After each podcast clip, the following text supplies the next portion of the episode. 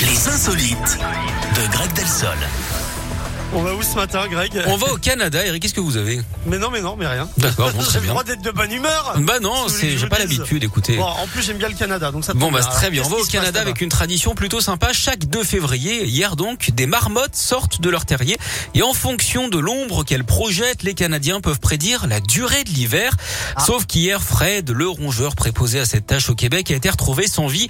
Du coup, Ah les organisateurs ont brandi une marmotte en peluche à la place et le résultat c'est que le printemps devrait être particulièrement tardif. L'hiver devrait durer 6 semaines de plus. Ces prédictions sont prises très au sérieux hein, au Canada mais aussi aux États-Unis et sont relayés par les médias nationaux.